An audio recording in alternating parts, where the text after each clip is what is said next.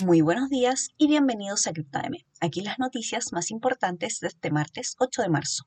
El precio del Bitcoin comienza hoy sobre los 39 mil dólares y se estima que la inestabilidad que ha vivido en los últimos días debido a la invasión rusa en Ucrania dará paso a un papel fundamental en los próximos meses, especialmente por las posibilidades que brinda como refugio económico y la oportunidad de transferir valor de forma descentralizada, inmediata y a muy bajo costo.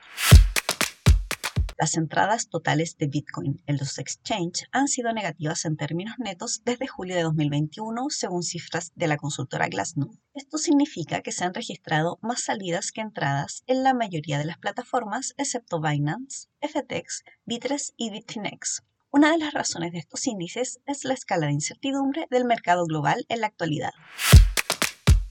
La ciudad de Virginia, en Estados Unidos, aprobó un proyecto de ley que permitirá a las entidades bancarias custodiar criptomonedas. Una vez que entre en vigencia, los bancos ofrecerán servicios de custodia para las monedas digitales, garantizando en todo momento la seguridad de estos activos para los usuarios. Y eso es todo por hoy. Muchas gracias por escucharnos. Recuerden visitar cryptomarket.com, suscribirse para recibir notificaciones de nuevos capítulos y seguirnos en redes sociales. Que tengan un muy buen día.